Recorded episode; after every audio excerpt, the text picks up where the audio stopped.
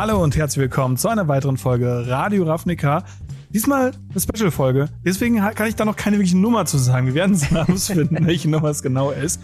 Und wie immer, an meiner Seite dabei ist der Robin. Robin, wie geht's dir an diesem schönen Tag hoffentlich? Ja, mir, mir geht's ganz gut. Man hört es ein bisschen, ich bin etwas nasaler und ich entschuldige ja. mich jetzt schon für äh, Glucks- und Schniefgeräusche. Ich bin etwas erkältet zum Zeitpunkt der Aufnahme, aber das hindert mich nicht daran, äh, eine fabelhafte Folge aufzuzeichnen mit einem fabelhaften Gast. Wer ist denn da? Oh ja, denn wir haben einen Gast da. Und zwar haben wir Patrick von MTG mit Patrick da. Uh, hey. Hallo, hallo. Vielen Dank für die Einladung.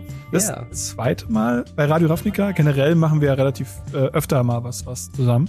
Dementsprechend Aber mehr kennt ihr Patrick, glaube ich. Wir werden trotzdem noch mal ein bisschen über Patrick reden, weil wir reden immer gerne über unsere Gäste und wir stellen unsere Gäste immer wieder vor. Und wir haben ja auch ein paar mehr Leute jetzt mittlerweile, die unseren Podcast hören. Dementsprechend ja. können wir noch mal ein paar mehr Leuten Patrick vorstellen. Finde ich sehr, sehr gut. Und dann wollten wir uns gemeinsam einmal das Jahr 2022 angucken. Ein Jahr voller Tiefen und Tiefen, ein paar Höhen und Tiefen. Und äh, da wollen wir mal ein bisschen drüber schauen, was wir so alle so, wie wir das Jahr wahrgenommen haben, wie wir das Jahr so ein bisschen rekapitulieren und vielleicht auch, was wir uns fürs nächste Jahr ein bisschen, bisschen mehr wünschen. Und natürlich müssen wir dann nochmal über einen richtigen Tiefpunkt reden, weil ihr hört schon, ich bin nicht so positiv gestimmt, was das Jahr angeht. Und gerade gegen Ende hat Wizards ja nochmal richtig ein paar Mal reingeknallt und da haben wir die 30th Anniversary Edition und äh, danach war ja wirklich alles Land unter und da dachten wir uns, können wir auf jeden Fall mal drüber reden.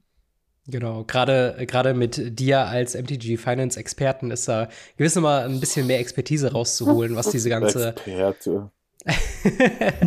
was typ, sagen wir Typ, MTG Finance Typ, genau. So ein Dude halt. Genau, was da halt noch alles mit Bank of America und dem komischen Statement von Hasbro zu dem ganzen Thema, äh, das wird auf jeden Fall spannend. Ich freue mich da sehr drüber. Aber bevor wir mhm. einsteigen, äh, natürlich der Hinweis, dass wenn ihr es hier auf YouTube schaut, gebt uns doch gerne ein Abo, gebt uns ein Like, schaut doch gerne bei Marc auf dem Kanal MTG Blackset vorbei und auch bei MTG mit Patrick äh, den Kanal vorbei. Abonniert dort, liked dort, schaut dort, was ihr es noch nicht getan habt. Und äh, natürlich auch bei Spotify, Apple Podcast auch gerne folgen und keine Folge mehr verpassen. Ihr könnt uns erreichen bei Twitter, Discord, Instagram, alle Links dazu in der Videobeschreibung. Und zu guter Letzt könnt ihr uns auch finanziell unterstützen bei patreon.com slash gamery. Als kleines Dankeschön gibt's da den Podcast in voller Länge als Video zur Verfügung gestellt für euch. Und äh, ja, damit würde ich sagen, legen wir doch mal los äh, mit äh, dir, Patrick. Du warst schon mal bei uns. Äh, die Leute kennen dich als ähm, der Typ, der immer über Finanzen bei Trading Card Games redet. Ähm, wie, wie war denn für dich so das äh, letzte, das letzte Jahr so für den, für deinen Kanal, für dein Wachstum? Äh, bist du zufrieden mit dem, äh, wie jetzt das letzte Jahr für dich war? Ja, grundsätzlich ein klares Ja. Ähm, ich hatte einige Highlights dieses Jahr sowohl auf ja, YouTube-Ebene als auch auf zwischenmenschlicher Ebene. Wir hatten im Sommer zwei von uns dreien waren beim Command Fest, äh, plus viele weitere Content Creator, aber auch ähm, einfach Magic-Fans und Spieler und Sammler und ja, Fans. Es war so krass, wirklich. Danach wurden Fotos gepostet und die Caption war Stars zum Anfassen. Das ist einfach so mm. unglaublich, so als ob halt. Ich bin einfach, wie gesagt, ich bin nicht nur, der, nur ein Finanztyp, ich bin auch einfach nur ein Typ. Ja. Und ähm, ist halt schon mega krass, dass Leute das so als Stars bezeichnen oder sich selber als Fans von mir oder Blackie wurde ja noch mehr überrannt als ich. Ja. Ähm, das war krass. Also so, dass wirklich das Highlight in Persona. Ansonsten ähm, hat sich im Jahr 2022 für mich persönlich eine ganze Menge auch getan. Also ich glaube über die richtigen Basics, warum ich angefangen habe und so. Marc hat mir mal geschrieben, das war Folge 121. Äh, da gehe ich jetzt nicht nochmal drauf ein. Das ist wirklich auch glaube ich, damals hinlänglich, ja, haben wir hinlänglich drüber gesprochen. Mhm. Da hast du, glaube ich, auch ein ganzes YouTube-Video zu gemacht, ähm, Robin. Ja. Und ja, ich bin von 2000 auf 5000 Abonnenten gewachsen, also 150 Prozent ist mega krass. krass. Das ist richtig ich hab, krass. Ich habe äh, das erste Mal Erfahrung mit Sponsoren gemacht oder Marketing, Kunden, je nachdem, wie man es auslegt, mhm. verdiene Geld mit meinem YouTube-Account. Das ist schon krass. Also ich war vor einem Jahr, als wir gesprochen haben, ich weiß gar nicht, war das vor einem Jahr? Das müsste ungefähr, ich glaube, zur selben Zeit gewesen sein. Also ja. etwa, also etwas mehr als ein Jahr, glaube ich. Von einem Jahr war ich schon positiv überrascht und das war nochmal eine krasse Steigerung. Ich glaube, mhm. rein monetär letztes Jahr zu heute sind so 500, 600 Prozent oder so. Krass. Das ist schon krass. Das ist wirklich krass, ja. Definitiv, aber ich meine, äh, da zeigt sich natürlich auch wieder, äh, die Arbeit lohnt sich eben, die du in deinen Kanal, in deine Videos reinsteckst. Ich habe auch zugegebenermaßen nicht jedes Video geguckt, aber dann doch immer mal wieder, gerade bei so, ja, kontroverseren Themen, über die wir vielleicht, vielleicht aber auch nicht heute reden, ähm, dann doch schon mal bei dir reingeschaut, weil ich mir dann doch irgendwie denke, was, was, was meint der Patrick dazu? Was, was könnte dahinter stehen? Und ähm, du hast ja auch sehr viele einfach äh, andauernd gehende Serien, also mit deinen Beilisten zum äh, Monatsanfang und was man so holen sollte. Ähm, wie ist da so die, die, ähm, hast, hast du irgendwas mitbekommen im Bezug auf, du hast eben schon deine Fans äh, äh, quasi erwähnt. Hat sich da was getan, was äh, deine, deine Zuschauerschaft quasi angeht? Sind die noch mehr engaged? Äh, also merkst du Auswirkungen von deinen Tipps irgendwie auf dem Markt? Oder ist das eher noch was, wo du denkst, okay, du kannst noch ein bisschen Tipps geben, ohne dass das selbst quasi was äh, auswirkt? Also das Krasse ist tatsächlich, ich habe ja für mich fast sogar zu viele Serien.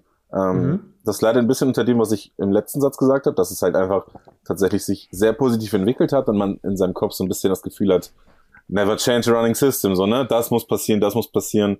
Mittlerweile sehe ich mich halt selber sogar mehr als der Typ, der donnerstags Unboxing macht und sonst über Sekulär redet, weil gefühlt einfach jede Woche das ja. halt auch passiert.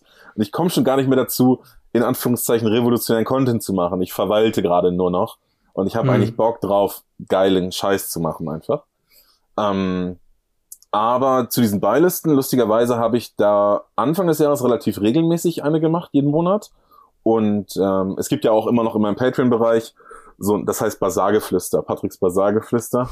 Und äh, da bin ich immer noch bisschen detaillierter, transparenter und so und hol einfach aus. Das ist auch mal ganz nice, einfach so äh, ungefiltert zu sprechen. Da muss ich nicht auf YouTube-Monetarisierung achten oder auf, mm, ja. auf gar nichts einfach. Und es geht halt auch länger und die Leute feiern das so.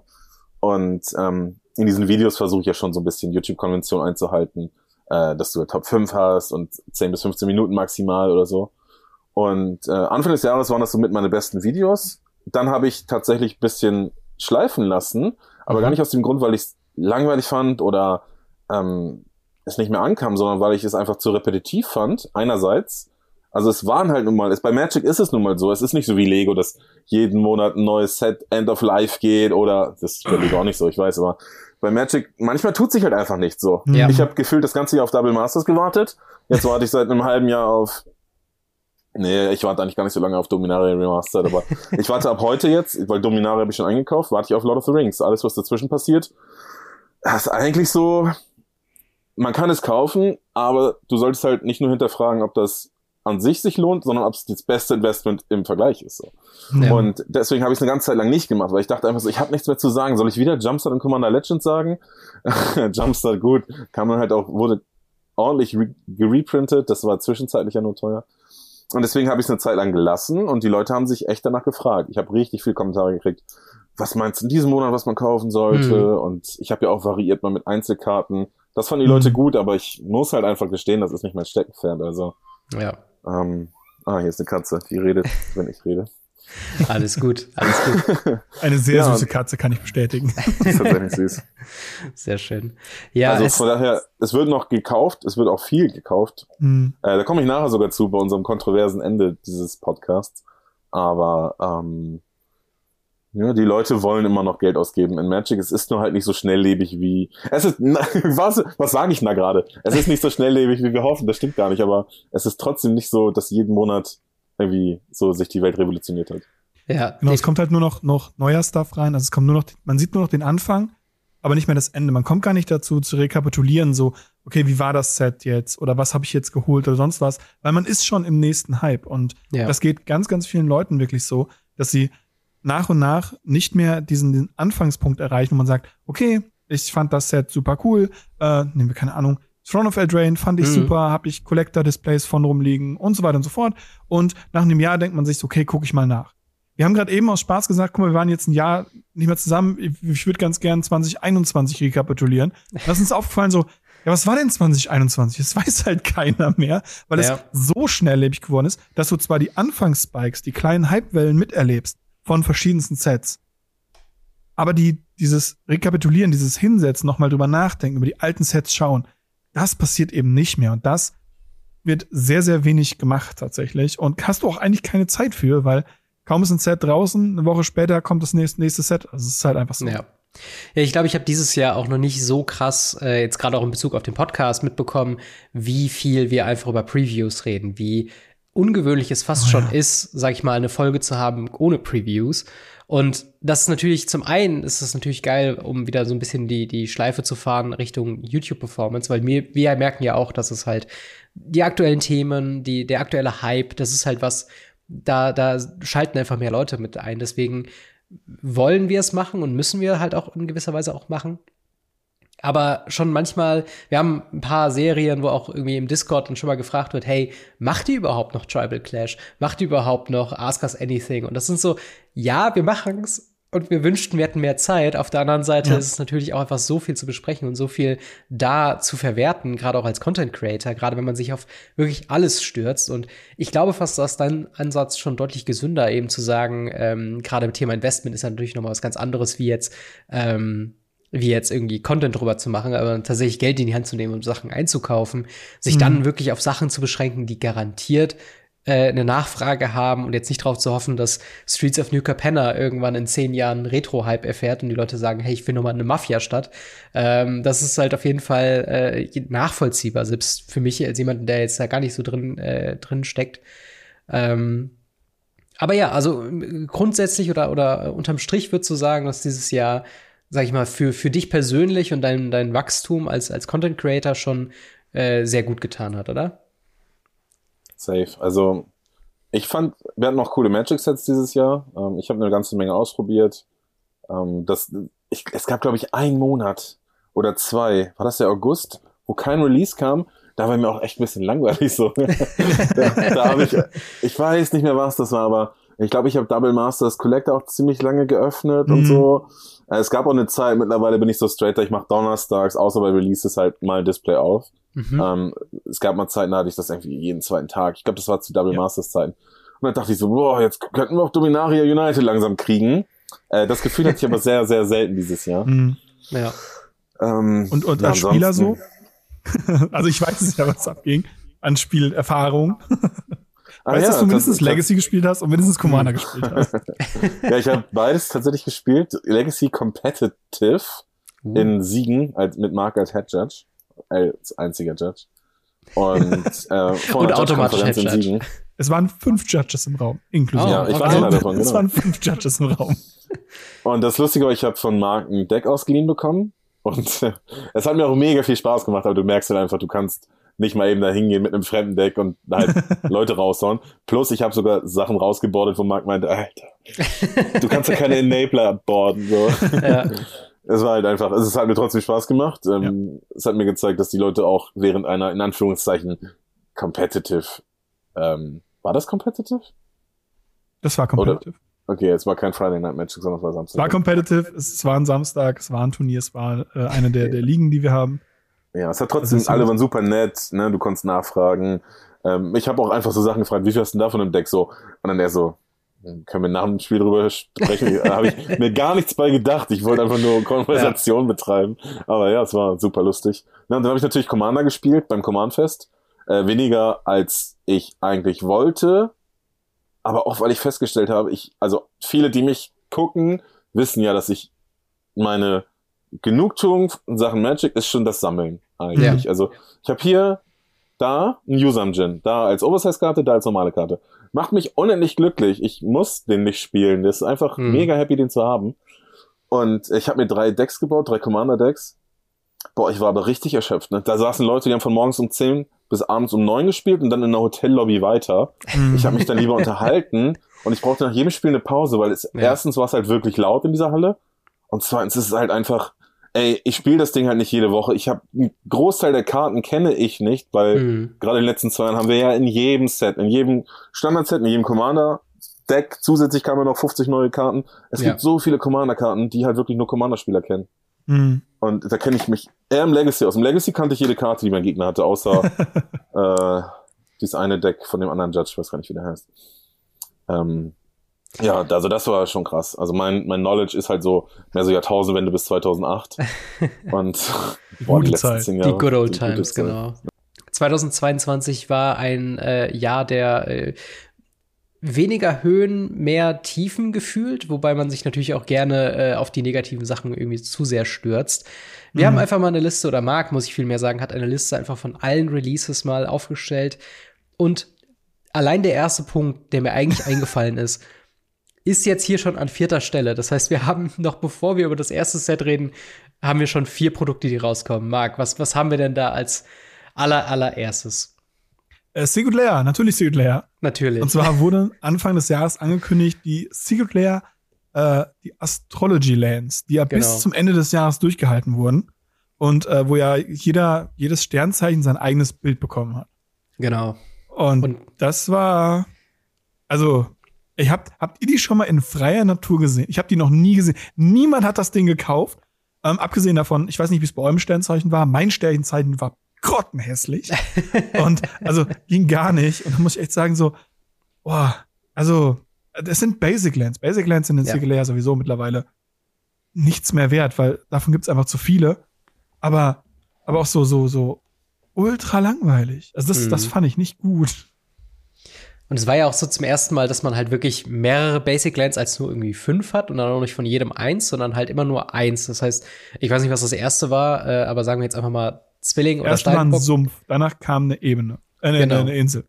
Genau, und du hast halt nur Swamps, ne? Ja, Steinbock war ein Sumpf und äh, Wassermann war, war eine Insel. Ja, genau. Und das ist halt einfach, du, du hast dann natürlich erstmal genug, um monofarbenes Deck dann damit auch spielen zu können, theoretisch, aber es war ja auch deutlich teurer und das Ding ist, was eben gefragt, ähm, hat das, hast du schon jemand irgendwie gesehen? Das Ding ist, die werden ja erst Ende des Jahres verschickt, wenn ich es richtig äh, gesehen habe. Aber man kann es ja das ganze Jahr schon kaufen, oder nicht? Weil ich weiß, sind die schon rausgeschickt worden immer wieder, aber ich bin mir gerade echt nicht sicher. Doch, doch.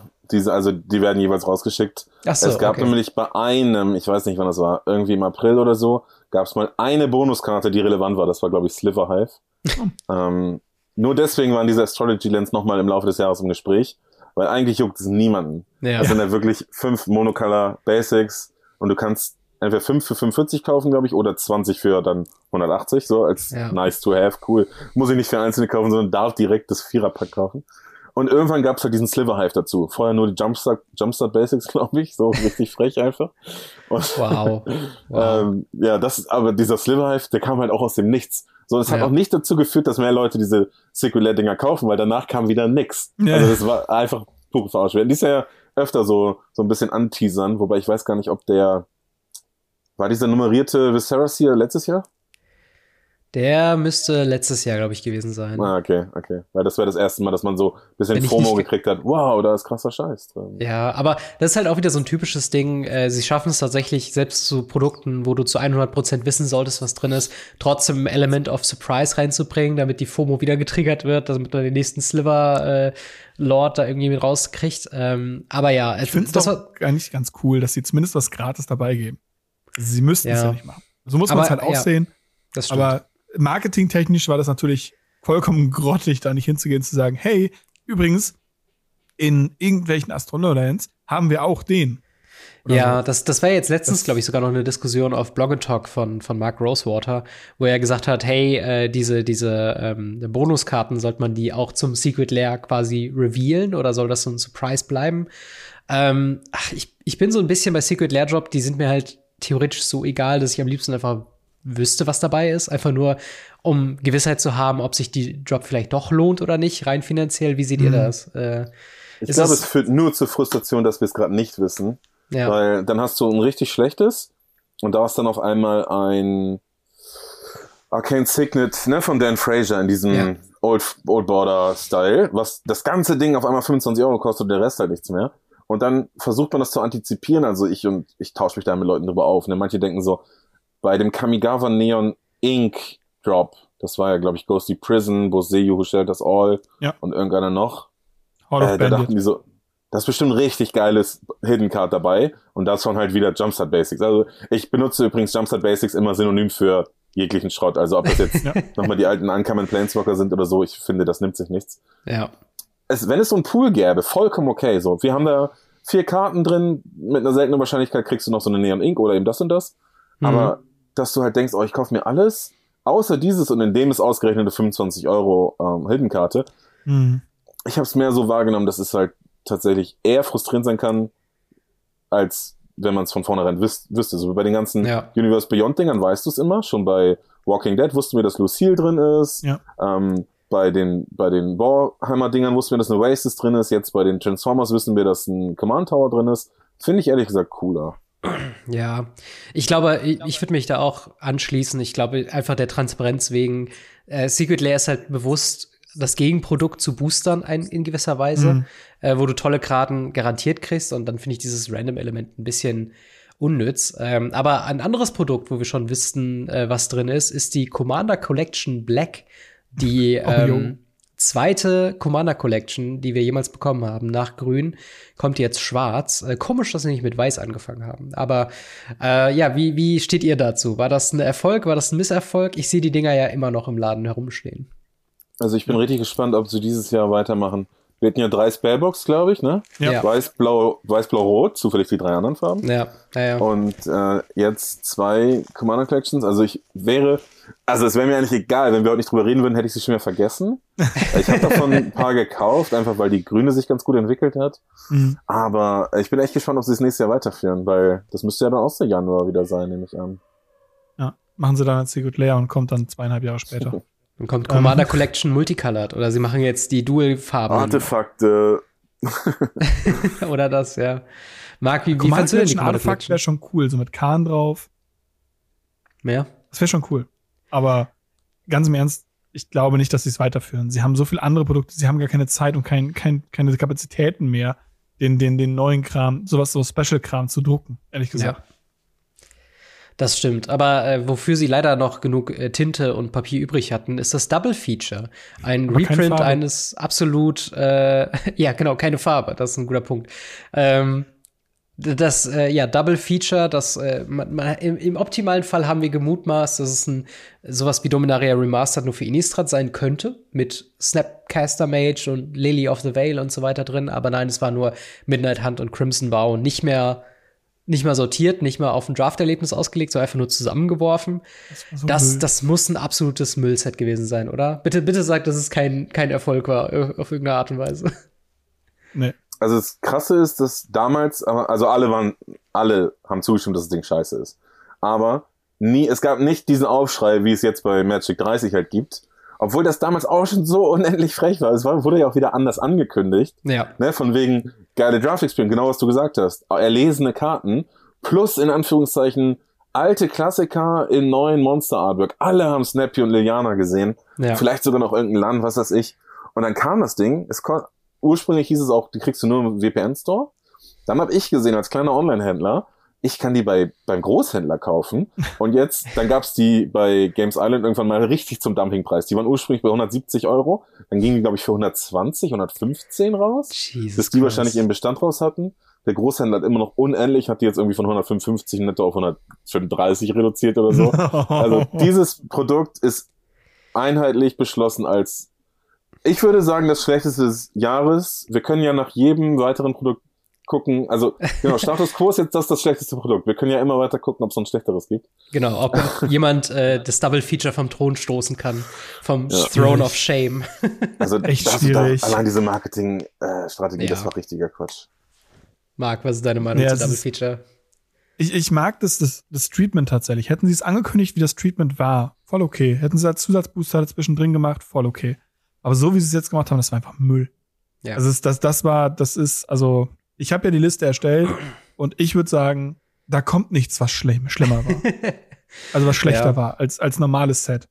Da ja. kommt eine Menge Mist, aber nichts, was so mies war und so vielen Händlern so einfach ins Gesicht gespuckt hat, muss man einfach sagen. Gerade kleineren Händlern mit einem kleinen Store oder so, die, die hat das, die hat das teilweise fast vernichtet. ja. Und Ich habe schon wirklich noch schlechte Sachen. aber auch manche, die sich im Nachhinein als gut herausstellen. Ne? Also wir Ja. kommen ja noch zu Baldur's Gate Ja. und, Mhm. und Double Masters. Da gibt es auch richtige Kontroversen, aber im Nachhinein redet man positiv drüber. Ja. Mehr oder minder, aber nicht so schlecht wie bei Double Feature auf jeden Fall. Ja, Double Feature ist halt immer noch nichts Positives dran. Das, das, das ich habe noch ein Display, falls jemand haben will. Auf gar keinen Fall. Das Ding ist, bereitwillig. das ist halt der Punkt. Ich würde, glaube ich, Double Feature nicht mal haben wollen, wenn es mir geschenkt worden wäre. Also wahrscheinlich würde ich das versuchen irgendwie zu veräußern für Leute, die da mehr mit anfangen. Aber allein der Fakt, dass es ja nicht mal, es ist ein Nichtprodukt. Es ist einfach nur gedruckte Pappe im Endeffekt. Es ist einfach nur dieses, dieses Rechtsklick-Filter applyen auf ein, auf ein, auf ein Card-Sheet so. Und das finde ich halt so unfassbar frech daran, dass halt einfach keine wirkliche Arbeit damit gemacht wurde, sondern gesagt hat, okay, wir haben Liste A, Liste B, wird zu Liste A, B, da jetzt überall Rechtsklick Farbfilter drüber und äh, druckt den Scheiß. Und das ist halt, ja, es ist, es ist fürchterlich. Ich bin auch gespannt, äh, was wir noch als, als schlechter ähm, herausfinden wollen. Äh, aber machen wir mal weiter mit einem der vielleicht wenigen äh, Highlights, zumindest weiß ich, dass äh, wir beide, Marc, äh, das sehr, sehr krass mochten, und zwar Kamigawa Neon Dynasty. Ähm, Es ist ein äh, ja sehr gewollter Rückkehr zu Kamigawa, dem historisch schlechtesten Set äh, von Magic aller Zeiten. Zumindest wird es immer häufig so angepriesen auf Toplisten. Ist auch so. Patrick, wie, wie siehst du denn den, die Rückkehr zu Neon Dynasty oder jetzt das Einführen von Neon Dynasty? Also erstmal fand ich damals Kamigawa gar nicht so schlimm. Ich fand Lorben schlimmer, als die Planeswalker eingeführt wurden. Ja. Ähm, ja, hat sich im Nachhinein natürlich als stark gezeigt. Ne? Es ist so krass, dass äh, Wizards auch einerseits durch Produktionsengpässe dazu geführt hat, dass die Set-Displays auch schweineteuer geworden sind. Hm. Äh, da gab es jetzt einen Reprint, sind trotzdem 120 Euro. Und vorher waren die bei 140. Also das Set ist halt, das hat- ist so ein Muster dafür, wie ein Set gut laufen kann. Deswegen bin ich übrigens auch äh, überrascht beim nächsten Set. Aber es braucht einen starken Ländercycle plus dann diese Chase-Karten, die Wizards ja dieses Jahr schon reingebracht Ja. hat, öfter, angefangen mit Kamigawa, danach ja noch öfter. Ähm, aber die nächsten Sets hatten alle einen schlechten Ländercycle, bis auf, aus, ja, bis auf eine Ausnahme. Und also Kamigawa, selbst wenn du kein Hidezuge aufgemacht hast, ein Boseiju und okay, oh, wie hieß das andere? Das Land, das blaue. Otawara. Ottawara. Also ich habe ja so viel aufgemacht tatsächlich. Das hat auch richtig Spaß gemacht. Mir hat ein Patreon einen ganzen Case geschickt und die Suche nach Hidezuge war so ein Ding. Ich habe leider keinen gezogen. Oh, krass, Ähm, krass. nicht, nicht mal ein Blauen. Aber es war schon geil. Und da drin war noch die, die wandernde Kaiserin, die ja als Edge Foil auch irgendwie 150 Euro wert war. Mhm. Ja. Rein monetär war das ein mega geiles Set. Ich habe den, also gesehen, dass die Karten auch echt starken Einfluss auf, auch auf die Absolut. Teilformate haben. Ja. Absolut. Absolut. Und äh, ja, im Standard sowieso, ich meine, klar. Ja, das war aber das, ein mega starkes Set. Das muss man wirklich sagen. Also von Wandering Emperor zu Fable of the Mirror Breaker zu Busaiju zu Utawara. All diese Karten sind äußerst stark in äh, Pioneer Mhm. bis Legacy und das sind halt wirklich alles Karten, die, ey, da könnte ich jetzt schon sehen, dass man da, da so ein Set hätte ein Double Feature Treatment gebraucht oder irgendwie so ein, so ein Reprint Moment, dass das nochmal hochkam, weil das war wirklich eins, eins der großen ähm, Enttäuschungen für mich des Jahres war, dass wir so kurz nach Kamigawa schon Neon äh, äh, New Capenna bekommen haben. Weil ich das Gefühl hatte, damals habe ich noch sehr regelmäßig gedraftet, so alle paar Wochen mal im Local Game Store. Und ich kam gar nicht dazu, Kamigawa zu draften. Äh, dann später natürlich mit Freunden dann doch schon. Und das war richtig, richtig geil. Aber dann hatten wir so diese, diese super lange New Capenna Standardzeit, die gefühlt das halbe Jahr beinhaltet hatten, wo super Ja. lang kein neues Standardset rausgekommen ist. Und da habe ich gedacht, halbier doch bitte diese Zeit und zieh doch Kamigawa noch ein bisschen länger. Das Set ist so geil, alle Leute haben Bock drauf. Dieses, dieses Boss-Thema von Yuka Penna hat sich sehr schnell abgetreten. Und das war, das war so, ein, so eine große Enttäuschung für mich, wie schnell man dann doch von Neon Dynasty irgendwie wieder weg ist. Weil es war finanziell sehr einflussreich, es war spielstark, es war äh, einfach cool vom Setting und von den, von den Treatments her. Äh, Hidezuge hast du eben schon gesagt. Ähm, einfach nur gerade nochmal zur Aufklärung, warum, warum war das so ein großer Sammel, äh, eine große Sammelleidenschaft in Kamigawa Neon Dynasty? Das hat eigentlich keinen richtigen Grund, außer dass künstliche Verknappung geschaffen wurde. Also da war Wizards tatsächlich marketingtechnisch ganz weit oben. Die haben Mhm. einfach eine Karte, die nichts wert ist und auch nicht spielbar ist. Ja. Ähm, in, ich glaube, es gab mittlerweile, es gab vier Neon Ink Varianten. Die gelbe war Promo, blau die häufigste, grün und dann pink die seltenste. Und dann gab es den noch als normal, als normal Extended Foil und als, wie, wie hieß denn diese Showcase-Variante? Neon, Weiß ich gar nicht. Ne Auf Neon jeden Fall. Ink oder Nee, nee, Neon Ink war ja das High, das Premium. Aber Ach es gab so, noch so ja. eine andere Variante. Softglow, Softglow. Soft- Softglow, Softglow, ja, yes. ja, doch. Also es gab All diese Varianten. Namen auch, ey. Es gab das als lila auch. Genau, war die halt lila, aber es war halt so verwirrend, weil lila wollte niemand, weil lila war halt einfach nur Softglow. Und äh, ja, und das Coole war halt dabei, ich habe damals Stimmen äh, vernommen auch, die gesagt haben, wir wollen das nicht, niemand braucht wieder Zuge und so, aber die Leute hätten sich einfach freuen sollen, Ja. weil die Länder sind immer noch teuer, ne, aus Mhm. Kamigawa. Stellt euch mal vor, Kamigawa wäre nicht so geschlachtet worden, dann wären die das Doppelte so teuer wie jetzt. Also ich habe ja in jedem Collector Display hast du ein- Boseo aufgemacht oder auch Ja. in den Set Displays und so. Und das war schon, es hat sich meistens gelohnt wegen der Länder und ja, Hidezuge brauchtest du fast gar nicht. Aber es war das erste Mal, dass man den so dazu rechnen konnte. In meiner EV-Berechnung habe ich aus dem Extrafeld gemacht. Ähm, mit und ohne gerechnet, weil die Chance ja schon sehr klein war. Ja. Und das Krasse ist, die Karte hat sich gehalten. Also ich dachte eigentlich jede Woche, es geht runter. Der Pinke ist mittlerweile immer noch, meine ich, bei über 2000 Euro auf Kartenmarket. Eine Karte, die 2022 gedruckt wurde, ist bei über 2000 Euro. Ja. Das Ja. ist Und die halt kacke ist, ne? Also, das ist Ja. nicht so wie Liliana Dreadhorde General, die man halt Ja. spielt auf japanisch Alternate Art, sondern das ist halt, ich glaube, niemand auf der Welt, außer vielleicht im Limited, hat jemals wieder zu gut Devouring Chaos gespielt. ja, absolut. Marc, du bist der Experte, aber korrigiere mich, falls ich da falsch liege. Nö, also ich bin da, bin da ziemlich bei dir. Ich finde es schwierig. Die äh, Hidezugi-Jagd war interessant. Ähm, das, das Set war großartig und am Ende des Tages ist das ein Set, was wir wahrscheinlich in fünf, sechs Jahren immer noch drüber reden. Das ist, das ist Innistrad 1, meiner Meinung nach. Das, Ja. das wird so ein Innistrad 1-Ding sein.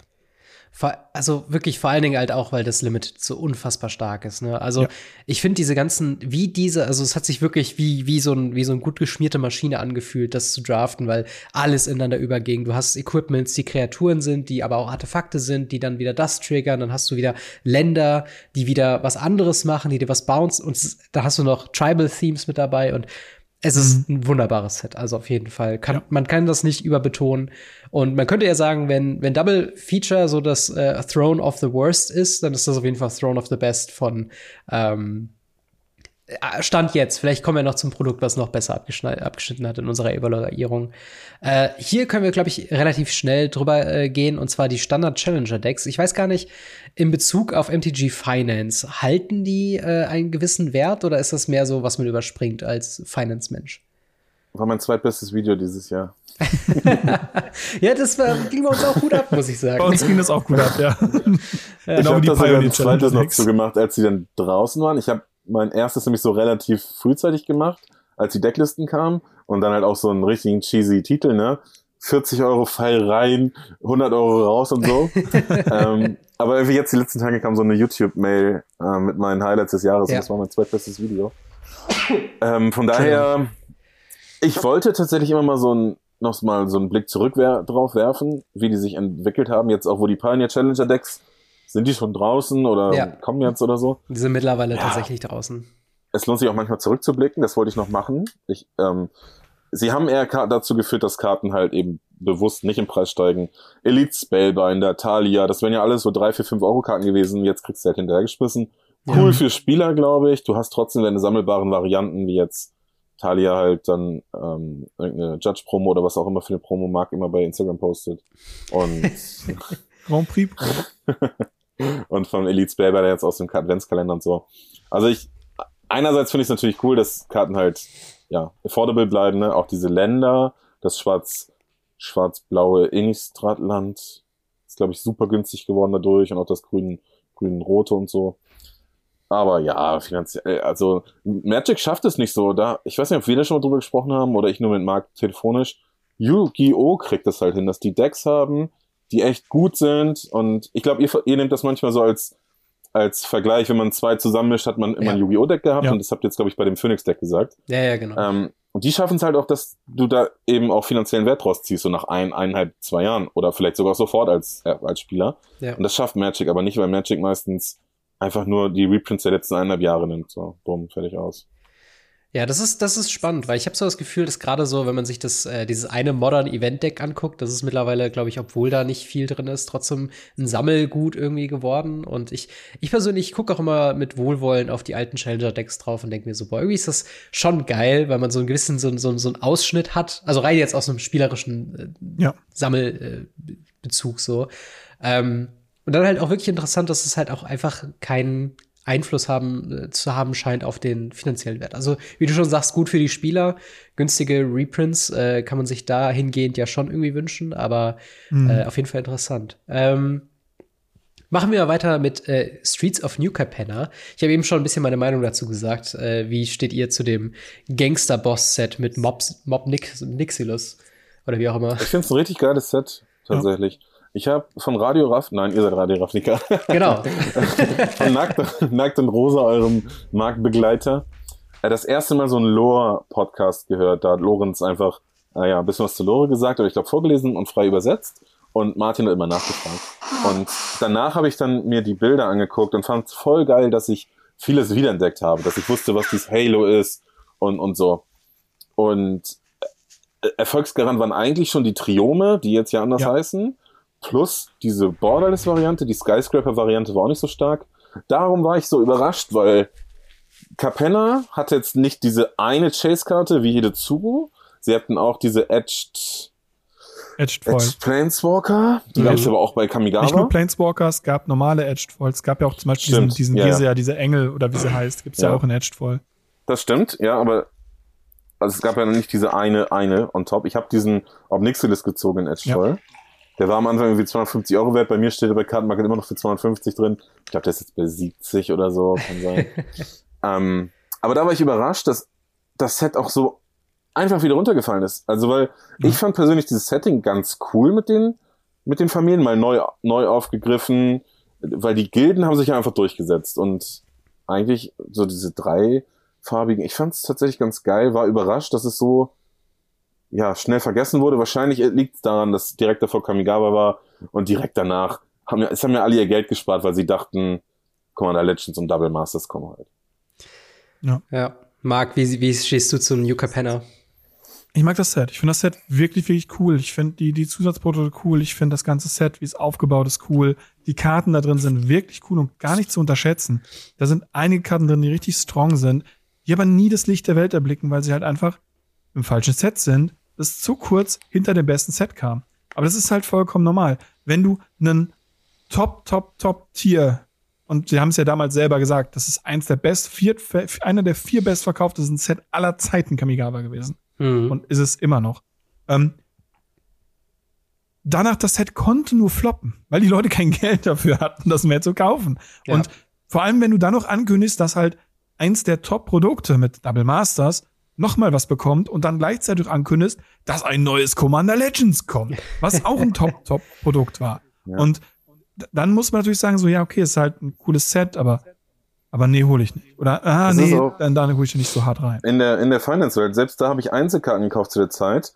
Und auch wenn diese Triome halt gut waren, also bei Ikoria hast du Triome für drei Euro gekriegt, ne? Mhm. Weil alle dachten, das wäre schlecht, weil sie getappt ins Spiel kommen. ähm, bei das hat man schon gelernt Capenna, bei Capenna. Genau, bei Capenna wussten alle, die waren halt nie billig, sondern so für acht Euro, so dass du nicht mal im 100 gekauft hast oder so. Aber da habe ich von meinem Geld lieber noch die schwächeren Kamigawa-Länder gekauft. Schwarz, Weiß und Rot oder Blau war am Anfang auch noch super günstig, hm. ähm, als die, weil das ist immer die bessere Alternative, ist das, was ich vorhin sagte mit meinen Buylists monatlich.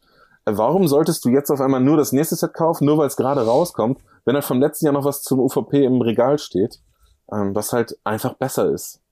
Ja. Und das war, glaube ich, wirklich, also letztes Jahr anstelle von oder nach AFR hätte sich of New Capenna wie blöd verkauft. Ja, Defini also definitiv. Ich muss sagen, das New Capenna ist auch äh, so ein Set gerade von der Kartenselektion. Ich glaube, Marc, was du eben meintest mit dem, viele Karten sind da drin, die sehr, sehr stark sind, aber die irgendwie komplett untergegangen sind. Bei mir war das so direkt nach Release Ledger Shredder. Das war so der Fall, wo alle in der Preview Season, wir haben es irgendwie nicht drin gehabt in unseren Top-Listen so. Und sobald die Karte dann rauskam, äh, in, in Pioneer bei Izzet Phoenix war es ein Auto-Include. Bei vielen anderen Izzet und, und Spellslinger-Decks war es halt irgendwie mit drin. Und ähm, in der Art gibt es ganz viele äh, Sets ähm, oder ganz viele Karten äh, in dem Set, was wahrscheinlich irgendwann uns noch kalt erwischen wird, wo man dann sagt, ah ja, hier gibt's jetzt eine Synergie, die es nur da gab und sonst nirgendwo. Und jetzt können wir die Lustigerweise, finde ich, basiert das aber auch auf Kamigawa. Wir hatten das ewig nicht mehr also das Beispiel ist ja immer Tamogolf, ne? Tamogolf war eine 50-Cent-Karte, bis er dann 150 gekostet hat. Und ich dachte immer, das gibt's nicht mehr. Durch diese frühen Pre-Releases und dass das äh, oder Previews und dass das in der Arena durchgespielt wird. Aber das war bei Kamigawa schon. Ja. Fable of the Mirror Breaker. Ja. Jeden Tag ist Ja. es höher gegangen. Das ist eine 5-Euro-Karte. Nee, ich kaufe die nicht für 5. Ja, ich würde sie kaufen, bevor sie über 10 ist. Und das ging halt einfach, wo ist sie jetzt bei 15 oder vielleicht sogar schon 20? Ist Einfach 25, überragende ja. Zu teuer, zu teuer, Ja. ja. Du hast es Und- lustigerweise auch mit anderen Sachen, wie zum Beispiel den Hidezuges. Ähm, da- also nicht mit dem Hidezuge selber, sondern mit Zuge dieser Verzauberung, die sich dann flippt. genau. Und diese Consumes All kostet mittlerweile wie 3 Euro wieder. Ja. Das ist halt mega wieder gefallen, weil es halt gar nicht so playable ist, wie alle am Anfang dachten. Und die war, als sie rauskam, sehr, sehr teuer. ja. Nee, auch nicht. Die war billig. Dann wurde sie einmal in einem Modern Event gespielt oder Pioneer. Ja. Dann ging sie hoch. Dann Okay. ging sie wieder runter. Weil in meinen ersten zwei Openings war das noch eine 3-Euro-Karte. In den nächsten 10 war es dann eine 15-Euro-Karte und dann jetzt halt nichts Mittlerweile mehr. wieder 3 Euro. Ja. Genau, und ja, die Wandering Emperor ist oben geblieben, ne? Ja, das stimmt. Und hat äh, dafür der andere weiße Planeswalker aus New Capenna, die Elspeth, kaum, Ja. Kaum irgendwie, irgendwie Relevanz gehabt. Aber ja auch Obnixilis nicht, da, obwohl der so gehypt wurde am Anfang. Ja. Der, der war eine ganze Zeit lang in den Raktos Sacrifice Decks in Pioneer tatsächlich Ja, gespielt. aber es ist halt aber auch keine Chase-Karte, es ist keine teure Karte, es ist nicht, nicht der Einfluss war mittel. Ich glaube, man hat zwei gespielt, wenn ich richtig im Kopf habe. ja, Und das ist halt auch in 75 nicht so wirklich Einfluss im Vergleich halt zu dem, was Kamigawa davor getan hat. ja, genau. Oder was manche Sets auch danach noch äh, gebracht Oh, haben. ja. Also äh, wir können, glaube ich, mit einem Satz äh, das Starter-Kit abhaken. Es ist ähm, das vermutlich der vermutlich beste Einstieg für die meisten Leute. Man kriegt halt die Arena-Decks, man kriegt zwei Decks zum Spielen. Habt ihr, habt ihr das mal irgendwie an, äh, angefasst? Ähm, fandet ihr es cool? Fandet ihr es nicht cool? Ich habe das 2020er gespielt und äh, habe das auch damals vorgestellt. Fand Mhm. es auch gut. Ich kann mir vorstellen, wie das 22er ist. Ich brauche es persönlich nicht. Ähm, Ja. aber ja, ich glaube, sind sich alle einig, dass es ein gutes Starter-Set ist oder Einsteiger-Set ist. Produkt ist. Produkt ist ja kein Set. Ja. Man könnte auch Jumpstart spielen gehen. Dann äh, kommen wir doch mal zu den zwei großen Brechern Mitte des Jahres, ähm, wo eine große Enttäuschung und eine große Aufschrei äh, kurz hintereinander kamen. Commander Legends 2 Baldur's Gate, Battle for Baldur's Gate. Ähm, ja, das war, das war ein Problem, oder Leute? Meinst du Commander Legends 2 Dungeons and Dragons Battle for Baldur's Gate? so was, ja. Ja, genau, dieses kleine, kleine Set. Wie viele Namen, wie viele Wörter möchtest du in deinem Namen haben? Ja. Ja. Ja. Alle, alle Listenschreiber von allen Sets jemals. Also ich glaube, ich habe nie in irgendeinem Titel von einem YouTube-Video oder vom Podcast den ganzen Titel überhaupt runtergekriegt. Und es war immer so eine Frage, nenne ich jetzt Zeichenlänge Commander aus. Legends 2, nenne ich es Baldur's Gate, nenne ich es Ja, ja, genau. die Struggle. Also es ist einfach mal eine ganz andere Sichtweise, weil über schlechte Sachen haben wir schon genug gesprochen, also jetzt auch abseits von heute. Ja. Ähm, positiv hervorzuheben sind die Draft-Displays. Das ist das einzige Set, wo ich seit zwei Jahren sage, die Draft-Displays sind der klare Gewinner. Plus vielleicht die Commander-Decks waren mega stark, also oder spaßig zumindest zusammengestellt. Aber weil der, der Commander Legends 2 Dungeons and Dragons, Battle for Baldur's Gate, Booster Draft hat mir persönlich und auch vielen anderen Leuten Spaß gemacht. Ja. Ähm, die Set-Displays waren halt eine Frechheit, teurer und 6 Boost und 18 Booster. Das ist halt ja, das war gar nichts. das war fürchterlich. Und die Collector waren halt einfach, die waren so teuer bepreist wie jetzt Dominaria Remastered, 270 Euro. Und es war halt einfach, Mark hat mir das damals öfters gesagt, es ist einfach D&D 2 und nicht Commander Legends 2. Es hätte ein Ja. Standard-Set sein sollen, es hätte exakt das gleiche kosten sollen, dann wäre die Erwartungshaltung nicht so gewesen. Ja. Leute hätten nicht ihr Geld verbrannt, was natürlich immer selber schuld ist, so, ne? aber gerade Stores, gerade kleine Stores, ja. haben eine Vorbestellfrist und ähm, wenn du denkst, dass es halt ein echt gutes Set ist, dann kriegst du auch nichts hinterher. Also klar, jetzt kannst du es noch wie blöd kaufen zu günstigen Preisen, aber wenn, guck dir Double Masters an. Wenn du Ja. da nicht all in gehst, dann kriegst du danach auch nichts mehr. Nein. Und deswegen musstest du halt auch bei äh, CL2 mindestens äh, mehr als normal kaufen als beim Standard-Set, wenn du als kleiner Händler eben auch ein bisschen Geld verdienen wolltest. Und das hat eben den Leuten das Genick gebrochen. Diese, plus diese Preiserhöhung. Also, Ja. Und Ja, dann das kam im Nachhinein raus, wie gut dieses verdammte Set ist. Ja, also Ja, ich, ich ja. hab's, ich, ich hab tatsächlich auch schon beim Pre-Release gedacht, so dass auf jeden Fall rein vom Spielerischen her deutlich über dem ersten Commander Legends, aber natürlich das große Ding ist, Commander Legends 1 hatte sehr coole Legends, hatte sehr viele neue Designs, hatte aber auch vor allen Dingen die starken Reprints, die hier sehr, sehr, sehr krass gefehlt haben. Ich meine, war, war überhaupt Reprint-mäßig ja, irgendwas wir hatten so Hochwertiges zwei dabei? 10-Euro-Karten. Diesen Lightning Bolt. Ah. Ja. Wir, hatten, wir hatten so eine grüne Karte, eine Kreatur, die auch als Alternate Art drin war oder Borderless und noch was Blaues, irgendwie Kindred Discovery. Ist das die blaue Ja, Karte stimmt, gewesen? stimmt. Ja, das war mit den, mit den, mit den Raben. Das war Kindred. Ah, okay. dann Reflecting Pool und eben die Battlebond-Länder. Aber Ja. übrigens war Commander Legends 2 auch das erste Set, wo ich, also wir haben schon ganz oft so Verschwörungstheoretiker, aber bei CL2 bin ich der festen Meinung, dass Wizards an den Pullraten irgendwas manipuliert hat, weil du ziehst kaum Länder, du ziehst einfach kaum Länder. Und die Ja. Drachen auch nicht. Also, das kann mir keiner erzählen, dass das gleichmäßiges Printsheet ist. Das ist super Mythic Rare und super Rare. Also, ist lächerlich gewesen. Du, und danach machst du halt Dominaria United auf und kriegst acht Painlands in einem. Ja, das ist halt so krass, wie halt äh, gerade bei den Ländern sehr hart dran ge- gedreht wurde. Und auch was die anderen Sachen angeht. Also ich habe ehrlich gesagt, ich glaube, einen einzigen Minsk und Bo aus einem Booster kommen sehen. Zum Beispiel. Ja. Und ich- ich weiß gar nicht, wie wenig davon wirklich gepult wurden. Es war gar nicht so häufig, wie man halt gedacht hat. Und dann kommt halt dabei, wie gesagt, dieses Set selber hat nur unter dem Namen gelitten. Das Ja. Set selber war großartig. Ich habe das ja im Pre-Release gespielt zweimal. Ich habe es auf dem Command-Fest äh, zweimal gedraftet. Äh, einmal im Tour the Giant, einmal normal. Und da sind so viele coole Karten raus. Und aktuell wird, wird, wird Legacy von Dungeon and Dragons Baldur's Gate dominiert. Und zwar Das- hart. Das finde Und- ich halt so krass, ne? Also das so krass. Pioneer, äh, Pauper, Pauper-Bands. Ja. Ohne Ende. Ja, das und, stimmt. und, und. Also, Das, das wollte ich dich sowieso mal fragen. Wie, wie stehst du denn zu dem Set jetzt, wo äh, das voll und ganz in Legacy angekommen sind? Ist das so Fluch oder Segen? Bist du jemand, der sagt, nein, eigentlich soll sich bei Legacy so wenig wie möglich bewegen? Oder äh, genießt du diese Welle von, von neuen Decks, die es jetzt gerade gibt? Oder die es früher gab, Minsk and Boo und jetzt wieder mit den äh, Initiate-Karten? also ich finde die okay. Einfach nur, weil es sind halt neue Karten dabei. Ähm, ich bin halt mal gespannt, wie sich das weiterentwickelt. Weil das Set selber kam ja nur in den Eternal-Formaten so spät an, weil es nicht auf Magic Online Ja. war. Das stimmt. Auch krass, Und wie sehr das das war- davon abhängt auch, ne? Ja, und, und da muss man einfach sagen, ansonsten wäre das schon viel früher aufgefallen, wie gut das alles ist. Äh, Ja. Sowohl im Pauper als auch im Legacy.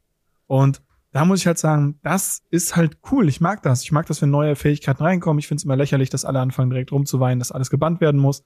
Ähm, und früher war alles besser. Aber grundsätzlich finde ich das an für sich erstmal ganz cool. Und das Set selber, solange man es nicht die ersten zwei Buch äh, ersten zwei Wörter und die Zahl davor ausspricht, ist das ein geiles Dungeon and Dragons Set. Ja. Das habe ich damals schon immer gesagt. Es ist ein geiles Dungeon Dragons Set. Es ist bis heute in meinen Augen ein beschissenes Commander Legends Set. Absolut. Vor Und allem, es hätte weil alle Leute so teuer sein eine dürfen. Karte haben wollten, Ja. die im Set danach rausgekommen ist. Ja, und das bringt uns jetzt quasi auch schon zu deinem, äh, dem eben erwähnten Aufschrei. Ähm, ich glaube, einer der ersten Karten oder der ersten Welle von Karten, die gepreviewt wurden für Double Masters, war direkt der Darkside Extortionist drin, die wohl kontroverseste Commander-Karte in Rot. Ähm, äh, alle Die haben gesagt, Karte der müsste mal reprintet werden. Äh, jetzt kam er mit Double Masters. Äh, ja, wie steht ihr zu Double Masters? War es ein Erfolg? War es war's cool? War es nicht cool? Wie, wie seht ihr das? Hm. Spannend. Äh, es gab ein paar Fails, die finde ich halt immer wieder noch schwierig, wo wir auch schon drüber geredet haben, sowas wie äh, Amazon-Leute verkaufen ein Booster als Display und so ein Kram halt. Das Ja. war ein bisschen Fail.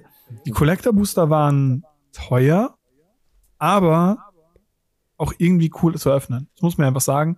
Und teilweise haben die sich halt auch wirklich gelohnt. Und da waren ja auch Chase-Karten mit drin, was cool war. Und gerade diese, diese Texture-Voll war der zum ersten Mal drin, was, die sind bis heute richtig teuer. Äh, Einfach ein cooles Set. Ich mag einfach Reprint Master Set immer noch. Und ähm, deswegen bin ich ja auch zum Beispiel auf das äh, Remastered von äh, Dominaria einfach ge gespannt, was dabei alles mit rumkommt, beziehungsweise wie sich am Ende spielen lässt und so weiter. Weil Double Masters 2 war nicht geil zu draften. Aber es Ja. war ein cooles Opening-Set.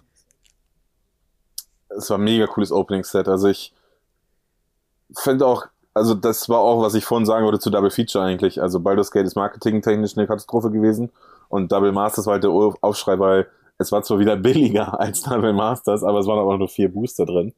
Aber es hat sich halt wenigstens finanziert. Wirklich, ich kenne zwei, drei Leute, die sind damit Minus rausgegangen, was natürlich auch okay ist. Ne? Man, das soll ja kein, damit soll man ja kein Geld verdienen, sondern es ist halt Gamble. Aber die meisten haben Plus gemacht. Ich habe unendlich viel Geld verdient damit durch Openings. Ich hatte echt viele Collector Displays und dachte mir so am Beispiel von Double Masters 1, die VIP Booster und so, ich lasse sie liegen, weil in zwei Jahren hätte ich die gern wieder. Und dann habe ich eins aufgemacht und das war einfach so krank teilweise. Du hast ja vier Slots gehabt. Borderless Non-Foil, Edged Foil, Borderless Foil und ein normaler oder so. Und da waren teilweise in drei Slots waren 100 Euro Karten so möglich. Und das war schon wirklich krass. Und auch die Draft Displays waren übertragend Ja. gut. Ähm, Draft Displays Preis-Leistung sowieso richtig stark. Ähm, die Collector, ja, war natürlich frech bepreist, aber es hat sich wenigstens gelohnt. Also wenn Baldur's Gate zwar 270 Euro kostet, aber halt wenigstens ne, den Jewel Lotus drin hat Ja. und dann die Smothering Ties und Doxel Extortion ist, die sowieso kommen. Das Double Masters hätte sich sowieso verkauft. Ja. Ähm, dann hätte keiner was gesagt. Aber jetzt, ja, Double Masters ist halt ein Riesengewinn, hat ja auch die Leute wieder finanziert. Ich glaube, da hat Rudi schon oft genug was drüber gesagt, dass halt wirklich, ich habe ja auch Kontakt zu deutschen Händlern, die haben damit unendlich viel Geld verdient, viel mehr als sie mit Baldur's Gate in Anführungszeichen verloren haben. Mhm. Baldur's Gate geht ja auch weg, nur halt nicht zu dem Preis, den man dafür haben müsste. Ja. Und ähm, das war schon wieder gut, aber blöd für die, die sich bei Baldur's Gate die Finger verbrannt haben und dann kein Geld mehr für Double Masters Ja. hatten. Davon ja. gab es Die wurden doppelt einige bestraft. tatsächlich. Ja. Aber auch eigentlich ein risky Release-Schedule, dass man sagt, okay, wir haben jetzt, äh, sagen wir mal, Baldur's Gate war ein Premium-Set, das war ja auch super preist, quasi Premium-Set auf Premium-Set in einem Sommer, äh, was ja eigentlich Mhm. sonst immer so dieses Sommerloch ist. Ähm, wie, wie, wie steht ihr dazu? Also äh, Thema auch äh, Product Fatigue. Also war das so ein Moment, da habe ich bei mir gemerkt, okay, Double Masters ist jetzt schon okay, ich nehme den Pre-Release mit, aber das wird jetzt kein Ding sein, wo ich jetzt so krass hinterher bin, da alle, äh, was nicht, Openings zu gucken, mir Booster zu holen, irgendwie großartig einzukaufen mit. Ist das schon was, was ihr an dem Punkt schon gemerkt habt oder kam das später oder kam es auch gar nicht bei euch? Also bei mir privat jetzt oder bei den Leuten, für die ich unter anderem auch einkaufe und denen ich das verkaufe? Äh, sowohl als auch, würde ich sagen. Naja, da ich es ja auch teils beruflich mache, ist, ist bei mir die Schwelle zur ja, Product Fatigue ist es halt eher schwierig. Also Brothers War holt mich nicht so ab, aber alles andere, man kann sich ja minimal für begeistern. Plus, ich mache das halt beruflich, deswegen Mhm. mhm. gucke ich mir das sowieso an. Double Masters war ich von Anfang an überzeugt, deswegen habe ich auch kaum was in Baldur's Gate gesteckt. Ich habe auch allen Leuten, die gesagt haben, ich habe Geld für Commander Legends oder Double Master, habe ich gesagt, kauft dir Double Masters. Wizards hat noch nie bei einem Masters-Produkt verkackt, außer Eternal und Masters Ja, und selbst da 25. nicht. aber Selbst da mit der Zeit nicht. Genau. Und bei diesem Baldur's Gate, D&D, da musst du vorsichtig sein, weil auch wenn die damit vielleicht Leute abholen, aber es kann auch echt wieder schlecht sein und es hat sich so bewahrheitet und gar keine, also gar keine Müdigkeit.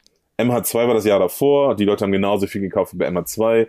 Die Leute wissen, dass diese teuren Collector Booster einfach mega gut gehen oder halt guten Value haben. Und auf die nächsten Sets, die wir gleich zu sprechen kommen, habe ich auch keine Müdigkeit gemerkt. Die kommt vielleicht jetzt. So. Okay. Krass, auf jeden Fall. Ähm, dann, dann kommen wir doch mal direkt zu einem, zu einer Produktserie, die wir jetzt hier einfach mal zusammenklüngeln. Ähm, Marc, über was, über was wollen wir denn jetzt schon mal reden? Also ich habe da festgestellt, dass da ja das Secret Layer Street Fighter damals bestellbar wurde Ja. und ähm, relativ zügig sogar ausgeliefert war. Und ähm, da ist mir aufgefallen, dass Secret Layer halt, ähm, wie gesagt, wir haben am Anfang kurz über die, die ongoing äh, Wege der Standardländer geredet. Ähm, in dem Punkt ist wirklich die Frage, viele Leute beschweren sich mittlerweile wirklich hart über die Secret Layer, dass es zu viele sind. Es ist schon wieder ein Secret Layer Alert oder wir haben schon wieder das Problem, dass Layer draußen ist. Und ich glaube, wir haben aktuell, ich glaube, wir haben jetzt aktuell Layer draußen. Ich weiß nicht mal, welche es sind Ja, Ähm, absolut. weil es halt echt viele sind. Äh, da wollte ich einfach nur nachfragen, wie seht ihr das? Findet ihr das zu viel? Findet ihr das okay? Weil persönlich muss ich sagen, mittlerweile ist es mir dadurch egal geworden. Weil Ja. ich weiß nicht, ob sie draußen sind oder nicht. Ich gucke mal vielleicht mal drüber, wenn ich irgendwann mal Zeit habe und Bock habe im Zug. Aber ansonsten ist es mir so egal geworden. Also, Man verdient ja auch keine Kohle mehr damit. Ja, also das, das ist halt bei mir so ein Ding. Also, wo die ersten Secret Lair Drops mit damals noch dem Bitter Blossom, mit den Tokens und so, wo man noch richtig gedacht hat, oh krass, und hier Value-Analyse und hier, was ist da drin, lohnt es sich, das zu holen, ist, bin ich an einen Punkt gekommen, wo ich komplett zurück und runterfahre, wenn ich Secret Lair höre und denke mir so, ja, komm, also äh, gefühlt ist alles offen, gefühlt ist jetzt äh, alles reprintable in was auch immer für einen Demand man hat. Ähm, so richtig hervor hervorstechen sind dann so Sachen wie Street Fighter oder natürlich zum Ende des Jahres hin auch die äh, den den Countdown Secret Lair Drop so diese dann noch mal spezielleren Sachen oder das das Commander Deck was wir letztes Jahr hatten was jetzt ein Jahr gebraucht hat um anzukommen ähm, und das ist halt wirklich so ein so ein Part wo ich wo ich also ein bisschen vielleicht hoffe, dass sie sich irgendwann noch mal das überlegen und vielleicht weniger rausbringen, dafür mehr Value reinbringen, weil aktuell finde ich halt von, wenn sie zehn ankündigen, lohnen sich maximal vielleicht drei. Außer man will natürlich das Artwork wirklich, wirklich haben, aber der Rest ist halt auch so, also das sind auch einfach Mengen, die ich gar nicht kaufen möchte. Also es ist einfach, das meiste ist sowieso Commander abgezielt. Ich spiele überraschend wenig Commander und ähm, die Karten für Commander, die ich brauche, habe ich schon. Oder äh, andere Karten will ich dann auch irgendwie nicht. Und wenn dann andere als die, die da äh, aufgeführt sind, mit Ausnahme von einer einzelnen, die ich bei dir auf dem Kanal aufgemacht habe, die, die Kellogg's Loops, äh, die fand ich tatsächlich mal cool. Aber der Rest ist halt so, ja, nice to have, aber äh, drehe ich jetzt auch meinen Kopf nicht mal nicht dahinter. Äh, Patrick, wie siehst du das? Ja, also ich kaufe fleißig Secret Lair. ziemlich, ich sehe es hinter bei dir jedem Release. Ja, das ist ein Teil davon, das stimmt. Ähm, es gab richtig, richtig starke, also klar, dieser Adventskalender jetzt so, das jüngste Beispiel, auch in dem jetzigen, ich habe letzten Dienstag ein Video dazu gemacht und heute, heute ist ja der ich sag jetzt das Datum nicht, ich weiß nicht, ob ihr das so haben möchtet. Auf jeden Fall ist heute auch ein Dienstag und äh, gleich, wenn wir auflegen, werde ich noch die restlichen neuen äh, Drops abfilmen. Ich habe schon die Vorarbeit gemacht. Da sind richtig geile bei, teilweise vom finanziellen Wert. Aber halt absolut mit Vorsicht zu genießen. Plus für 99 Prozent der Leute nicht als Geldanlage geeignet, weil die einfach zu kurzem Atem haben. Also bei den Dingern kaufe ich mir die halt und weiß, dass ich die zwei bis fünf Jahre liegen lassen muss. Ähm, das Street Fighter, oder auch äh, diese Phyrexian Praetors, da redet keiner mehr drüber. Die ja. sind voll geil, die waren mega günstig, sind gute Karten in fünf Jahren. Aber meine Kunden sind halt immer dann die, die jetzt noch kein Magic spielen, weil genau jetzt, warum sollte ich mir ein Singular Street Fighter von Patrick für 100 Euro kaufen, wenn es in genau dem gleichen Moment für 45 Euro zu haben war? Oder 55. Ja. So, deswegen muss man halt da echt ein bisschen Atem haben. Aber jetzt, da sind immer mal gute drin. Wie gesagt, man muss die nur mit Vorsicht genießen. Alles ist reprintable. Wir hatten ja letztes Jahr, nee, dieses Jahr auch Concordant Crossroads, das allererste Mal in Foil. Ja. Ähm, diese blaue Einmana, äh, Mystic Remora, das erste Mal in Foil, wurde alles gereprintet. Ähm, Mystic Remora kommt jetzt in Dominaria Remastered. Wir haben jetzt bei dem neuen äh, Demonic Consultation das erste Mal in Foil. Davon muss man jetzt sich lösen, dass das irgendwie so der Kaufgrund ist, weil es mhm. kommt halt wieder. Ja. Wizards hat gezeigt, was sie einmal wieder drucken, kommt und kommt und kommt wieder. Absolut. Bis es halt nichts mehr wert ist oder halt so, ne, 10, 15 Euro, bis es halt kein Kaufgrund mehr ist. Ja. Und äh, Mystic Remora in Borderless Foil aus Dominaria Remastered ist halt immer noch ein Kaufgrund. Ja. Aber ja, ich, es ist viel zu viel, da stimme ich euch zu. Plus die Länder, das, ähm, lustigerweise habe ich das ungefähr zur gleichen Zeit wie der Professor losgelöst vom Professor auch ein Video gemacht. Es war einfach so, alle haben es so wahrgenommen reicht jetzt. Ne? Also am ja. Anfang hieß es so, das ist genau das Richtige, das ist geil, das sind Skins. Wir bezahlen für Skins wie bei Fortnite, wie bei LOL, wie bei wo, ja. Rocket League. Und irgendwann sagte man sich so, boah, Alter, 30 Euro für 5 Basics ist schon echt viel. Vor allem, wenn Absolut. du halt die OKUE-Länder gratis kriegst, sozusagen in deinen Boostern, ne? Ja. Ey, es ist auf ja. jeden Fall, es ist auf jeden Fall ein Mixed Bag und Ah, ich bin auch, keine Ahnung, im Endeffekt will man das ganze Thema nochmal grundsätzlich irgendwie besprechen. Auf der anderen Seite habe ich auch einfach keinen Bock, weil ich weiß, dass es sich verkauft. Ich weiß, dass es ein Erfolg ja. aus Sicht von Wizards of the Coast ist. Ich will Leuten, die wirklich legitim Spaß an den Artworks haben und die auch supporten und da sind ja auch gute Aktionen mit dabei und so, mit den Extra-Life-Sachen und so weiter. Das möchte ich halt nicht madig reden, aber wenn ich jetzt zum Beispiel in der letzten Secret Lair Drop zum Zeitpunkt der Aufnahme diese Kellogg's ähm, diese, diese, diese Cereal-Müsli-Karten äh. Finde ich mega ich, geil. Ey, da könnte ich nur noch im Strahl kotzen. Ich finde die so fucking hässlich. Ich finde die richtig gut. Fürchterlich, dass der Rules-Text auf dem, auf dem Rücken der Karte gedruckt ist. Ich verstehe den Appeal, aber das ist halt, also genau wie mit den Chibi-Planeswalkern. Das ist einfach, ich guck da drauf und denke mir halt, das ist halt alles andere außer einer Magic-Karte. Aber ähm, das hat ja Wizards of the Coast in letzter Zeit sowieso auch nicht aufgehalten. Also, also ich finde das krasse, das haben wir bei Magic 30 auch so. Ähm, das ist ja das große Proxy-Thema bei Magic, ne? Ja. Dass das ja durch Magics oder Wizards Entscheidungen werden Proxys immer mehr akzeptiert. So, weil die Leute sagen sich, warum soll ich Proxys von Magic kaufen? Ich mach mir meine eigenen. Und du hast ja auch einen Freund, ja, äh, genau. dessen Tim. Proxys du öfters mal teilst da bei Instagram und so. Und ich war früher ein mega Fan davon. Ich fand's ultra geil, dass ein Sol Ring der eine Ring war. Ja. Oder Simpsons Kram oder Pokémon, was weiß ich. Ich fand's mega geil, hab mir Künstler gesucht. Und tatsächlich ist die Grenze ist jetzt echt verschwommen. Ob ich mir jetzt einen Just Add Milk Ulamog kaufe, in zwölf Jahren weiß niemand mehr, ob ich den selber gemalt habe oder ob das wirklich von Wizards war. Also ich Ja. finde die cool, ich feiere die auch, ich kaufe mir die auch legal, sind dann ja auch echte Magic-Karten. Aber ich finde, die schießen sich ein Eigentor damit, weil dann Ja, ist auf absolut. einmal eben genau dieses Rick and Morty, Pickle Rick oder so Ding, ist halt auch einfach, niemand weiß mehr, ob das echt, war das mal ein Zirkulär? Ja, war, oder guck dir Ja. diesen Mistschiff-Ding an, mit, mit goldenem Foiling und so, hat vorher noch keiner gesehen. Ja. Abziehkarten. Das Also- ist halt. Das ist so krass. Ja. Das ist auch nochmal ein ganz eigenes Ding. Also, ich, ich finde es auf der einen Seite cool, dass sie so ein bisschen mit den Grenzen auch spielen. Und ich bin auch eigentlich immer all für ähm, Sachen ausprobieren, aber es hat halt diesen hyperkapitalistischen Hauch stärker als jedes andere Produkt von Magic the Gathering. Und das ist halt einfach was, was mir sehr krass irgendwie missfällt. Aber das ist auch wirklich nur meine Meinung. Also dementsprechend. ähm, Das sehe ich, also das kann ich dich aber auch abholen, also weil das ist halt wirklich dieses Vorbei an den LGSs, die Ja. Magic halt groß gemacht haben. Plus, wir werden wahrscheinlich nächstes Jahr das erste Mal randomisierte Sachen sehen, nachdem wir jetzt das erste Commander-Deck gesehen haben, obwohl das ein bisschen Probleme bereitet hat. Ich glaube, die Zukunft von Circular ist komplette Einzelkarten.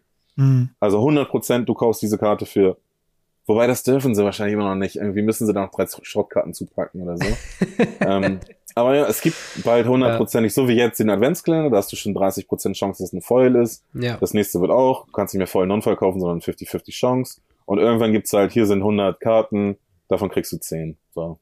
ja. Also das sehe ich wirklich irgendwie, als würde sich se selber schreiben, die Geschichte. Ja, ich bin auf jeden Fall mal gespannt, was da noch kommt. Ähm, äh, kommen wir mal wieder zu einem Standard-Set. Äh, und zwar eins, was meiner Meinung nach gar nicht mal so schlecht war. Ähm, Dominaria United. Ähm, es war ein sehr gehyptes Set. Äh, alle waren excited, dass man wieder zurück zu Dominaria kommt. Es war gle- gleichzeitig das Geburtstagsset äh, oder als ein solches angekündigt. Der 30. Geburtstag wurde davon äh, ja eingeleitet. Marc, äh, wie ist denn dein, dein äh, ja, Urteil zu Dominaria United? Hat es sich gelohnt? War es ein gutes Set? Ähm, oder hat es da vielleicht ein bisschen dran gehakt an dem einen oder anderen Aspekt? Also ich verstehe die Transformer immer noch nicht. Ja, das war Ähm, Brothers Ich finde die. Transformer ganz, ganz schlimm in dem Set. Ähm, und ich verstehe auch nicht, warum die nicht als, als weiteres Singular Drop rausgekommen sind. Wir Aber das war, das war in Brothers dafür. War, Marc. Oh, stimmt, stimmt, Das das, war Brothers War. Die sind so nah beieinander, äh, das, da Ja. stimme ich dir zu, aber das ist nicht leider äh, das Stimmt. Dominaria war der Anfangspunkt. Das war tatsächlich ganz cool. Ja. Äh, weil da hat man, hatten wir mit, mit, äh, mit, mit, war das mit dem Lily Reprint? Das war der Lily Reprint. ja, ja, ja, genau. Ja. das war der genau. Lily Reprint. Genau. Wo alle angefangen haben zu, zu, zu. Das war aber noch viel mehr Lost Legends mal. Ja, Wie bitte? es war Das Lost war noch Legends. viel mehr Lost Legends. Ja, ja, die Lost Legends habe ich direkt erstmal verdrängt, auf, auf dem einfachen Grund. Ja, man konnte sehen, dass mal was geöffnet wurde, ja, aber das war einfach nur Marketing-Hype. ja, Und mehr nicht. Aber es hat Und- funktioniert. Also, Fandest du, ich, ich fand am Anfang so die ersten zwei Wochen ja und danach war das halt so, niemand hat sich mehr dafür interessiert, hatte ich das Gefühl. ja, haben wie blöd im Vorverkauf verkauft. Also das war mit Abstand das meistverkaufte Set von mir krass. und auch von Partnern und anderen Online-Händlern. Richtig krank, weil da war das Marketing, was so schlecht war bei Baldur's Gate, war on point. Das ist halt, im Nachhinein hast du halt nur Commons gezogen, ne? Also es wurden Lost Legends Karten gezogen, oder sprich Legends Karten. Dass es halt nur Commons waren, hast du im ersten Moment gar nicht realisiert, weil die Chance auf das Tabernakel ist halt da. Mhm. Ähm, und es ist irgendwie viel spannender als jetzt bei Brothers War, wo halt super selten ist, einfach so eine nummerierte Karte zu ziehen. Ich habe keine gesehen, ich habe keine aufgemacht. Ja. Ich habe kein Video gesehen. Ich würde jetzt aber auch nicht extra bei YouTube suchen so, ähm, sondern ich gucke halt meine üblichen Verdächtigen. Hm. Und äh, bei, bei Dominaria hattest du immer mal eine drin. Und dann hast du geguckt, okay, eine 2 Euro Kamen. Ja, aber absolut. nichtsdestotrotz eine 28 Jahre alte Karte. Ähm, haben sie schlau gemacht und ich glaube auch, es ist ein Fünfjahresprodukt. Ja. Also, Dominaria United, ich fand es halt ziemlich gut, allein wegen auch dem Power-Level der Karten. Also, ich war jetzt richtig traurig mit Brothers War, dass es äh, quasi das, das Preisbooster beim FNM ersetzt hat äh, von Dominaria United, weil es war immer riesengroßer Hype, äh, wenn klar wurde, okay, ähm, Dominaria United Booster sind da und bei uns beim FNM, wir schneiden immer die Booster auf und legen die Rare oben drauf. Das heißt, man wusste quasi, welche, welcher Value drin sein könnte. Man hat natürlich immer noch Foils und zusätzliche Karten und so weiter. Aber wenn da eine Lilly aufgetaucht ist, wenn da eine Sheoldred aufgetaucht ist, dann war einfach Hype da. Da hat man so gemerkt, so, uh, krass, wer ist denn jetzt auf Platz 1? Und das jetzt nicht mehr zu haben, weil Brothers War ein komplett anderes Set ist und halt einfach nicht diese, diese starken Karten beinhaltet oder vielleicht auch doch, da kommen wir gleich noch zu. Äh, Fehlt ein bisschen. Äh, tatsächlich Thema Lost Legends. Ich habe tatsächlich selbst eine aufgemacht äh, im, äh, Jawohl, mit einem Video, mit einem Video von von Keep Seven, weil ähm, ich hatte ja auch das das äh, Qualifier Event live gestreamt und da kam auf einmal Bianca um die Ecke mit drei äh, Collector Displays und die haben wir dann einmal im Livestream, einmal bei mir auf dem Kanal, einmal bei denen auf dem Kanal aufgemacht. Und das war war tatsächlich eine Karte drin. Aber genauso wie du meintest, so der Hype ist da, man denkt so, oh mein Gott, krass, eine alte Karte. Und dann guckst du nach, ja, okay, 10 Euro, nehme ich, nehm ich mit, nehme ich mit. Aber ähm, ja, da, da, viel mehr, äh, ich würde mir tatsächlich wünschen, dass man ähnlich wie bei Kamigawa Dynasty noch ein bisschen mehr von Luminaria United irgendwie hat. Äh, wobei es ja immer noch das zweitaktuellste Set ist. Ähm, aber jetzt noch mal ein Highlight vermutlich. Ähm, War- kurz. Für, Ja. Das ist tatsächlich das Set, wo ich sinnbildlich oder wie auch immer, mir fehlt gerade das Wort, aber das ist nur so schlecht wegen des Land Ländercycles. Ah, ja. Wenn da die Triome drin wären oder Ja. so, oder die Länder nicht einen Euro oder 70 Cent kosten würden, sondern 5 bis 10 Euro, die Borderless-Variante 30, wäre das Ding geil und es würde Spaß machen, die Lost Legends-Dinger zu suchen. Aber ansonsten ist es halt tatsächlich Geld verbrennen. Ich glaube, bis auf Liliana und Sheldred, ja, da sind halt die Länder einfach Schrott. Das ist so wie, als wären es Ankerman-Länder, die kein Mensch braucht. ja. Da hätten sie diese Filterländer aus, aus Double Masters 1 oder ich weiß nicht was für Länder. Vielleicht macht man es auch zu viel daran aus, aber so ein Landcycle gehört ja mittlerweile zu dem Standardset dazu. Und das und auch in Brothers War, das nimmt einfach diese vier garantierten Länder, wenn das halt vier Euro wert sind anstatt potenziell 40, ist das schon einfach ein riesiger Unterschied. Ja, das stimmt allerdings. Das- Aber schöne Länder gab es auch bei äh, dem Warhammer 40k Commander Decks. Wie habt ihr die denn wahrgenommen? Waren die, waren die für euch ein Erfolg? Waren sie äh, außer spielstark denn auch finanziell stark? Äh, Das allererste Basic Land, wo ein Panzer drauf ist, ne? Hm, Ich glaube ja. Nee, ist kein Basic, eine auch Ebene Basic im war auch drauf, ja. Ja, schöne Insel, äh, eine, eine Ebene mit einem Panzer drauf. Ähm, ich habe es nie gespielt, ich habe es nur gekauft und verkauft, das war ein Erfolg. Äh, ich habe davon auch noch welche. Ich glaube auch, da haben sie wieder gezeigt, dass die Premium-Varianten, obwohl Search Foiling nicht so geil ist, eigentlich, was sie im Nachhinein rausgestellt hat, äh, da ging einfach künstliche Verknappung wieder mal gut. Und alle Leute wollten es haben, von 400 Euro auf 800 Euro gestiegen oder so, im Ausland 1000 Dollar. Und äh, da kommt im Januar ein Reprint an alle, so, also kauft jetzt noch nicht unbedingt äh, die normalen Sets für übertrieben viel Geld. Die Premium-Dinger sind durch, aber wenn man das halt haben möchte, fand ich cool und ähm, mega, mega viele Reprints und alle in diesem neuen Artwork plus neue Karten. Ja. Fand ich echt liebevoll gemacht. Das ist das Gegenstück zu Double Feature irgendwie.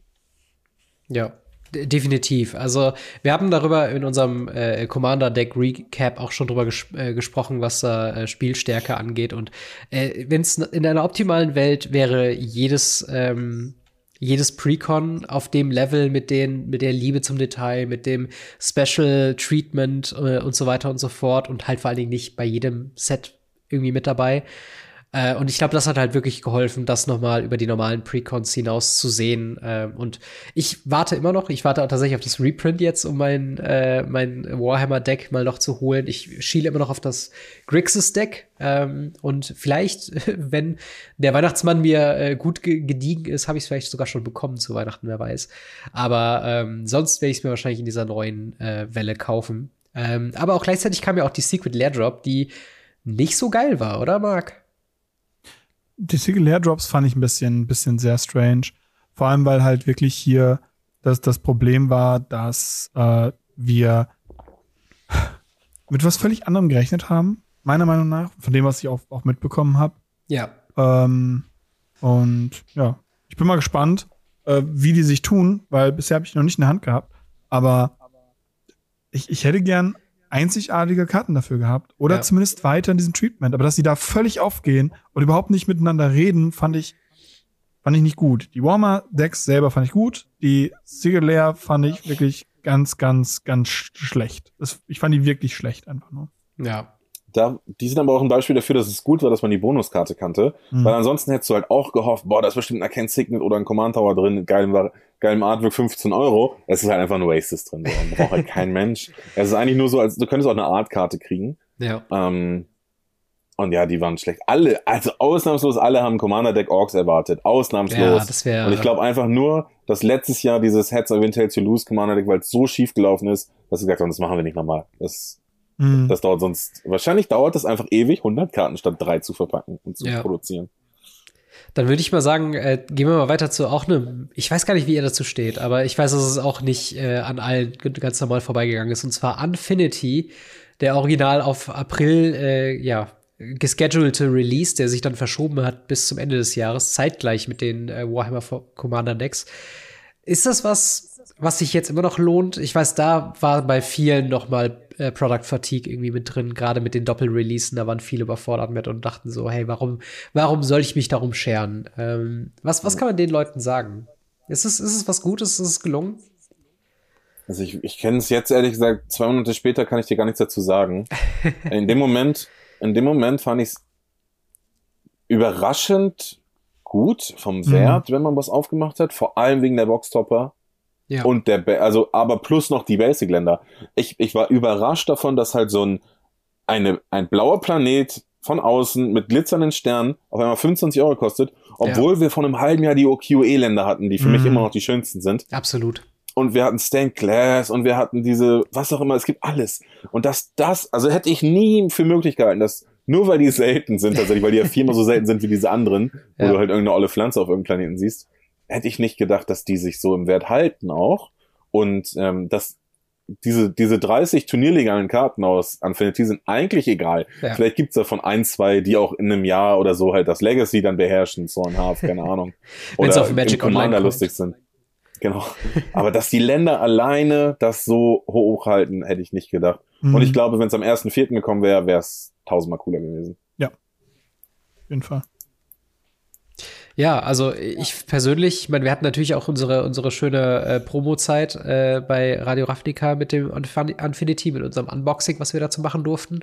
Äh, vielen, vielen Dank auch da nochmal dran. Äh, das war auch das einzige, nee, stimmt gar nicht, ich habe es auch nochmal gedraftet. Ähm, und das war schon ziemlich cool. Aber ja, ich habe ein bisschen das Gefühl, dass dieser, dass dieser Wunsch, da Commander legale Karten drin haben zu können, äh, dass das dem Set einfach nicht gut getan hätte. Man hätte wirklich auf die Basic Lands, auf die Shock Lands gehen sollen und Silver Bordered belassen sollen äh, und dann halt richtig viel Spaß damit haben können. So war es jetzt ganz nett. Man kann es sehr cool spielen, aber ähm, ja, äh, ist jetzt auch nicht so schlimm, wenn man es übersprungen hat, meiner Meinung nach. Und äh, es hätte einfach Silver Border bleiben sollen. Diese ja. olle Eichel weiß, glaube ich, niemand, was das sollte. Also ja, ja wir wissen, was es sollte, äh, weil sie wollen halt, dass es nicht mehr offensichtlich ist, ob die Tournee legal ist, scheinbar. ähm, für Anfänger. Wir wollen für ne, Verwirrung für stiften. Das ist ja genau für die 70 Prozent der Spieler, die nicht wissen, was ein Planeswalker ist, Zitat von Mike Rosewater. Aber ey, lass doch einfach Silver Border. Ja, definitiv. Ähm, jetzt kommen wir zu den Transformers-Karten, Marc. Äh, Brothers War, äh, das Set, äh, was hier äh, ja uns auch mit, mit Artefakt-Reprints äh, beglückt habt. Äh, wie, wie fandst du das Set denn, Marc? Ja, ich verstehe die Transformer. ähm, ich muss halt sagen, ich fand das Set selber. Das Set ist das, was ich erwartet habe. Das Set selber ist total egal. Das Set ist Strixhaven 2.0. Das Set ist egal. Die Old Border Artefakte und auch die nummerierten Karten. Das ist das einzige Interessante im ganzen Set. Alles andere an dem Set ist irgendwie, ich, ich kann dir nicht mal mehr Karten aus diesem Set benennen, die nicht in dem Old Border Slot Artefakt sind. Ja, das ist eine gute Frage tatsächlich. Äh, doch, Painlands. Äh, stimmt, Painlands, Entschuldigung.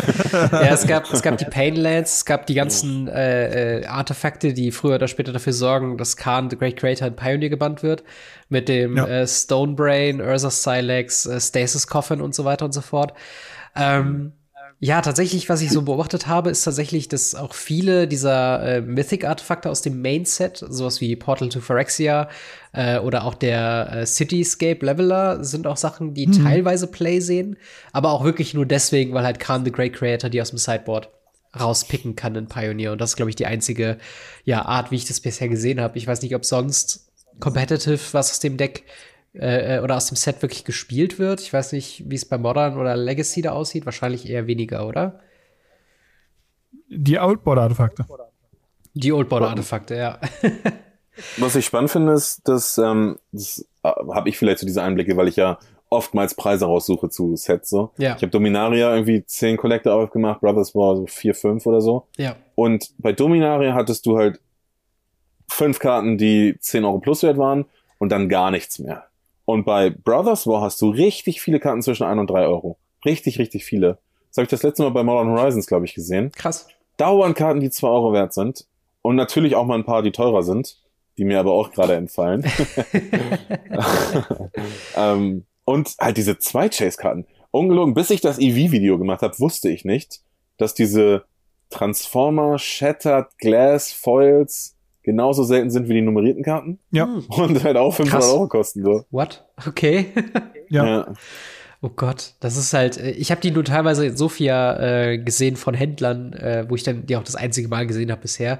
Äh, und da waren die halt, ich glaube, über das Wochenende erst bei zwei Euro und dann waren die am Ende, konntest du die für einen Euro fast schon mitnehmen, die meisten. Aber davon. non-voll. In Non-Voll, in Non-Voll, die ganz normalen ja. Transformers. Aber das ist so für mich halt dieses Zeichen gewesen von wegen, oh wow, das könnte was wirklich, wirklich äh, super. Teures irgendwie sein. Aber ähm, ja, war es halt Was zumindest in Non-Voll nicht.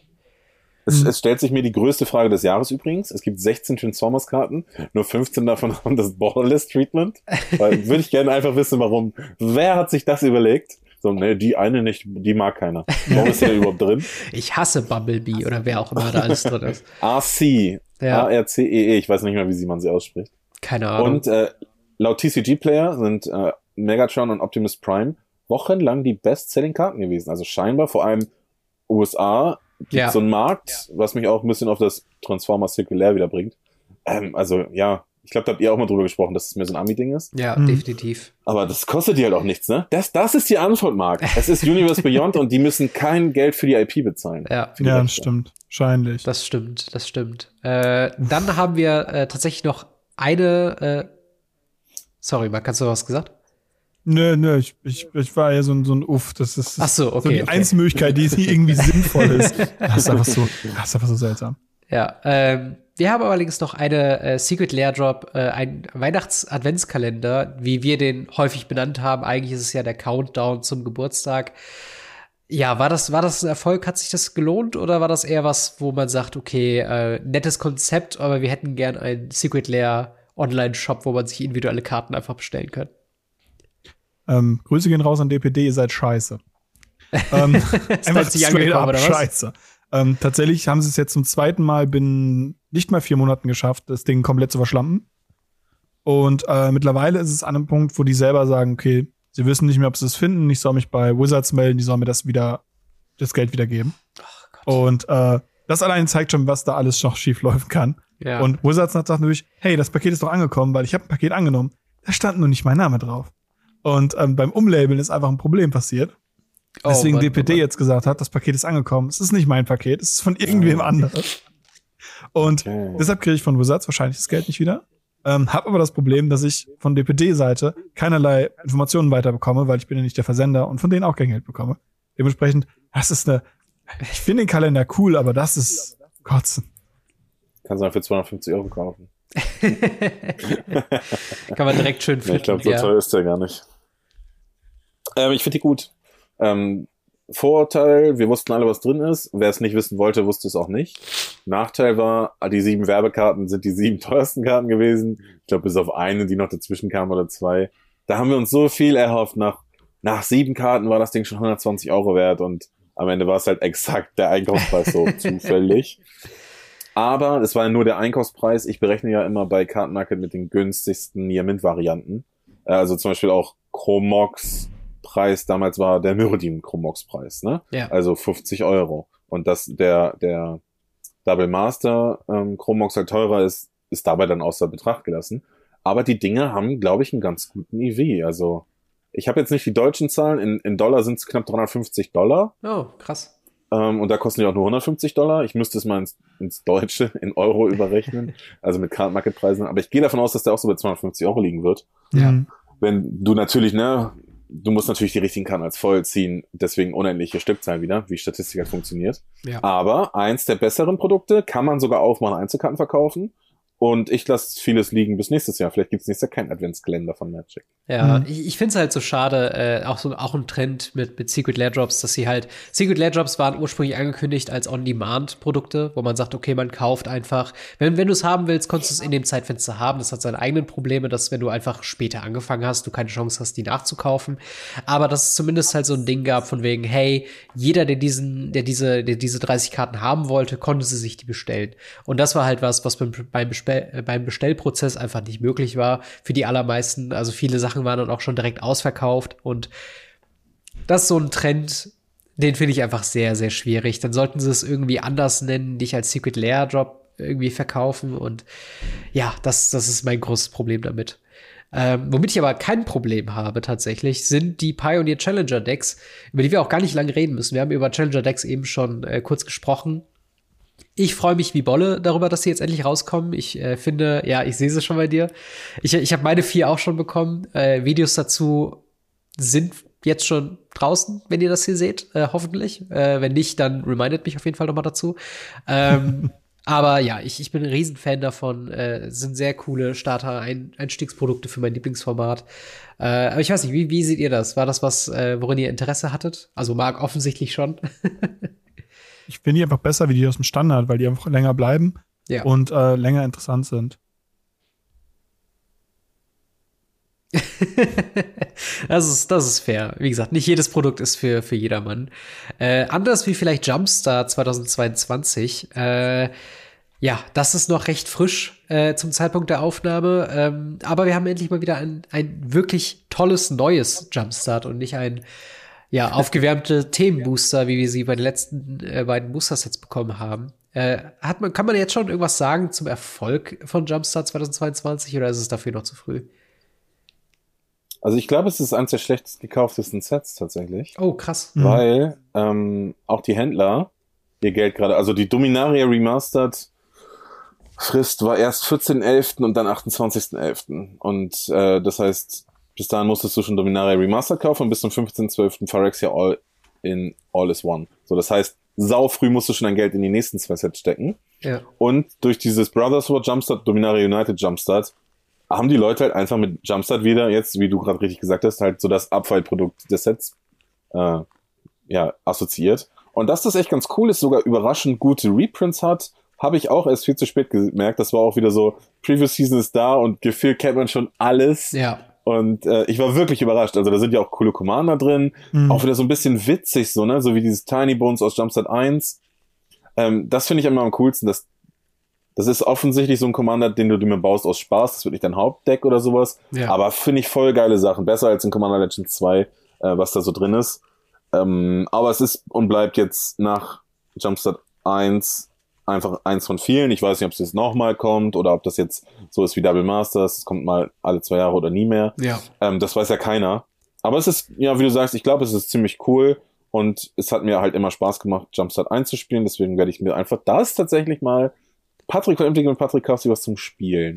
Und das wird Jumpstart 2022 sein. Ja, sehr gut, sehr gut. Ja, das ist, das ist halt wirklich so diese, das ist so schade, dass halt dieser Jumpstart-Name so in kürzester Zeit durch den Dreck gezogen wurde. Und jetzt alle sich so, wow, nee, Jumpstart, nee, das, das wollen wir jetzt aber erstmal gar nicht im Laden haben. Und dabei ist das genau das Jumpstart, was cool ist. Äh, Marc, ich weiß nicht, wie, wie stehst du dazu? Habt ihr ähnliche Erfahrungen im Laden gemacht mit dem äh, Jumpstart? Wir haben das Produkt immer noch nicht bekommen. Ach so, also, okay. Dementsprechend keine Ahnung. Ähm, DPD! nee, nee, nee, nee, DHL. Nee. Ähm, okay. Aber äh, heute badge ich alle, alle demnächst kriege ich keine Post mehr. Nee, Hast du wieder ein anderes Paket angenommen, Marc? Äh, nee, nee, nee, nee, das war was anderes. ähm, nee, das Problem ist tatsächlich, dass äh, ich von dem Set selber nicht so begeistert bin, weil es zu viele Varianten der einzelnen Booster gibt. Ja. Ja, das ist doch definitiv ein Problem, muss weil man sagen. Weil es gibt nun mal, ich glaube, Soldier 1 bis 6 oder sowas ist das. Und dann muss ja, ich halt es gibt sagen, 800 Karten, ne? Das ist fast wie Mystery Booster. Ja, genau. Das ist halt, das finde ich ist zu viel. Also, das fand ich bei Jumpstart 1 einfach geil. Es war eine schöne Anzahl an, an Sachen. Manche gab es ein paar Mal mehr, ein paar Mal weniger. Oder dann halt ein paar Chase-Karten mit reinkamen. Voll okay. Hier gibt es zu viele Sachen. Und in diesem komischen äh, Starter-Produkt äh, Jumpstart für den für Baldur's Gate und äh, für Baldur's Gate für äh, Dominaria United Bro. und für Bro Brothers War, ähm, da sind einfach zu wenig Auswahlsachen drin. Und ja, das ist alles, was, was da wirklich ein Problem mit ist. Da ist es zu wenig, hier ist es zu viel. Quizfrage. Wusstet ihr eigentlich, dass da Anime-Karten drin sind? Ja. Ja, das, ah, okay. äh, darüber haben wir sehr viel gesprochen äh, und ah, das war okay. Ist tatsächlich was, wo ich denke, okay, bei manchen Artworks, so Magnifying Glass und so weiter, ist es so übertrieben mit dem Anime Girl, einfach so zwei Drittel der Karte und der eigentliche Gegenstand, das eigentliche Artefakt ist so ganz klein irgendwie. Aber dafür haben wir auch Fish Daddy bekommen mit dem äh, Miro, äh, wie heißt der, Re Reaver oder so, also irgendwie so Mehrvolk, was ich irgendwie auch ganz witzig finde. Ähm, aber das ist halt so eine Sache wenn da jetzt mittlerweile kein neuer Frame mehr drumherum ist oder es nicht Full Art ist, ja. ist es dann eigentlich noch was Besonderes? Es fällt noch nicht mal auf, ne? Wenn man es nicht gesagt hätte, wäre es halt einfach nur ein Künstler, der eine Sache halt in seinem Stil abbildet. So. Ja. Hätte ich jetzt nicht als Anime-Style durch 56 Karten so wahrgenommen, wenn ich es nicht gelesen hätte. Ja, definitiv, definitiv. Ähm, ein allerletztes Produkt haben wir tatsächlich auch schon, äh, haben wir noch. Und zwar ist das, sind das die Commander Starter Decks äh, auch dazu haben wir in unserem Commander Deck äh, Review schon sehr viel drüber gesprochen. Aber Patrick, ist das was, worauf du ein Auge geworfen hast, oder fällt das in dieselbe Kategorie wie Challenger Decks? exakt das gleiche, okay. tatsächlich. Ähm, das, ihr habt eins vergessen, was ich tatsächlich ganz cool finde, das ist dieses Game Night. Ah, stimmt, ja, das haben wir tatsächlich. Ähm, da kenne ich auch keinen finanziellen Wert. Also das ist tatsächlich randomisiert. Ich lebe von randomisierten Produkten. Das ist so, als würde ich dir für 50 oder 250.000 Euro Pokémon Base Set verkaufen, weil du Glurak ziehen kannst, ne? Ja. In dem Sta Commander Starter Deck wirst du nie was anderes ziehen, als du weißt, was du ziehen wirst. Ich finde, das einzige, was halt auch traditionell ein bisschen besser läuft, sind manchmal Commander Decks. Und wir hatten dieses Jahr, ich weiß, wir sind schon ganz schön über der Zeit, aber nur nochmal auf über Brothers War, weil es auch gerade noch nicht so weit weg ist. Ja. Krass. Also, das ist so ein bisschen halt auch unterm Radar gelaufen. Das sind einfach 200 Karten in Retro Frame, Sol Ring, ähm, Arcane Signet, aber auch nicht nur diese Staples, sondern richtig krasse Karten. Ich glaube, das ist auch so ein Hidden Gem irgendwie. Ja. Ja, das, das glaube ich auch, dass das allein durch Old Border, dass da tatsächlich noch einiges mit äh, rauskommt. Marc, äh, wie, wie stehst du denn zu den Commander-Decks, äh, den Starter und den Brothers War-Sachen? naja, naja. Also, okay. Brothers War finde ich großartig. Starter-Decks sind halt für Starter-Leute ganz cool. Aber wenn ich für 20 Euro für ein Commander-Deck mir hole, dann hole ich mir immer noch das aus den alten Zeiten, aus den guten Zeiten, wo ich dann ein grün-schwarzes, cooles Elfendeck bekomme. Ja. Und ähm, die sind zwar cool, so für Starter. Ich habe mir auch überlegt, ein, zwei Mal aufzumachen für einen Channel oder so, aber nee, einfach nee. Und äh, die Brothers War liegen ein paar von unterm Bett, weil sie halt Old Border sind und bestimmt ja. irgendwann teuer werden. Aber ansonsten. Ja, und damit haben wir auch schon, in Anführungszeichen, äh, 2022 zusammengefasst.